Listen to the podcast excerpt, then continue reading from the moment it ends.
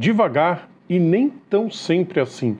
Esse parece ser o lema da Fórmula 1 quando o assunto é a entrada de uma nova equipe no grid. O chefão da categoria, Stefano Domenicali, afirmou que não há pressa para o assunto e que o ingresso de um novo time deve trazer benefícios a todos os envolvidos. A busca da Fórmula 1 por uma nova equipe, mesmo que a passos bem lentos, é o destaque do nosso boletim desta quinta-feira, dia 10 de novembro.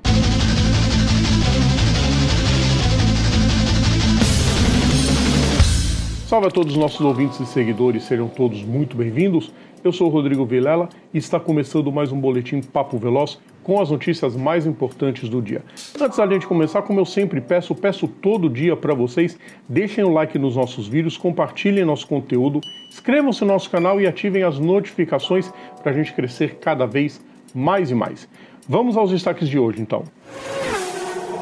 Fórmula 1 O CEO da Fórmula 1, Stefano Domenicali, afirmou em entrevista que sente a categoria pronta para discutir a possibilidade da entrada de uma nova equipe no grid. Ajuda para isso o crescimento da audiência, a adesão de novos fãs, a divulgação pelas redes sociais e o ingresso de novas marcas. A última estreante que a categoria teve foi a Haas em 2016. Porém, o dirigente ressaltou que não há pressa no processo e que a entrada de uma nova equipe na Fórmula 1 deve ser benéfica a todos, inclusive com respeito às regras e condições firmados especialmente no Pacto de Concórdia, para que seja realmente compensatória e que não prejudique os times existentes. Atualmente, a Andretti é um dos times que está se esforçando para fazer parte do grid, mas tem encontrado grande resistência de muitas das equipes atuais. A Audi ingressa em 2026, mas em parceria com a Sauber, enquanto a Porsche também busca entrar associada a alguma equipe já existente. MotoGP Lin Arvis, diretor da Yamaha, disse que o foco para a temporada 2023 da MotoGP é acertar o desenvolvimento de seus motores. Em entrevista a Simon Crawford, repórter do serviço de streaming da categoria, Jarvis reconheceu que a moto perdeu um pouco da doçura que existia entre 2016 e 2019, mas que se perdeu em 2022 com a mudança no motor que forçou alterações no chassi e fizeram a moto ser difícil de pilotar.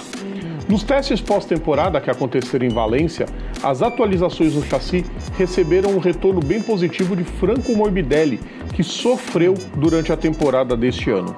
Ives reiterou que o foco na melhora dos motores pode trazer de volta o equilíbrio para a moto e que esse era o componente mais importante a se avaliar nos testes dessa semana.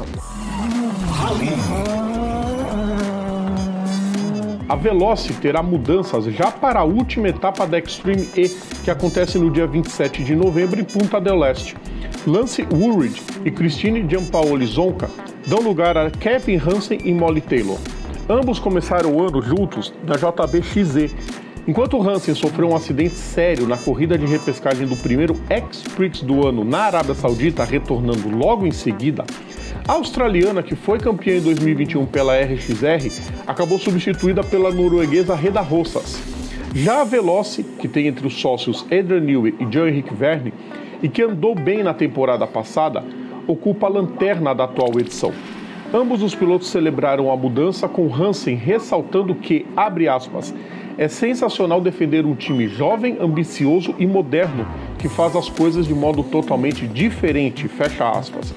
O time chefiado por Jason Button ainda não anunciou quem será o substituto do piloto sueco. O Boletim Papo Veloz volta na terça-feira. Amanhã é dia de aquecimento, aquecimento especial a partir das nove e meia da noite. Todo o foco para o Grande Prêmio do Brasil, a etapa que acontece em Interlagos neste fim de semana. Você sabe que além do nosso canal no YouTube, todo o nosso conteúdo pode ser encontrado nas principais plataformas digitais ou então assinando o nosso feed is.gd barra programa Papo Veloz. Sigam a gente nas redes sociais também. É só procurar a gente no Facebook, no Twitter, no Instagram e no TikTok, procurando por PGM Papo Veloz. Grande abraço a todos e até amanhã. Tchau!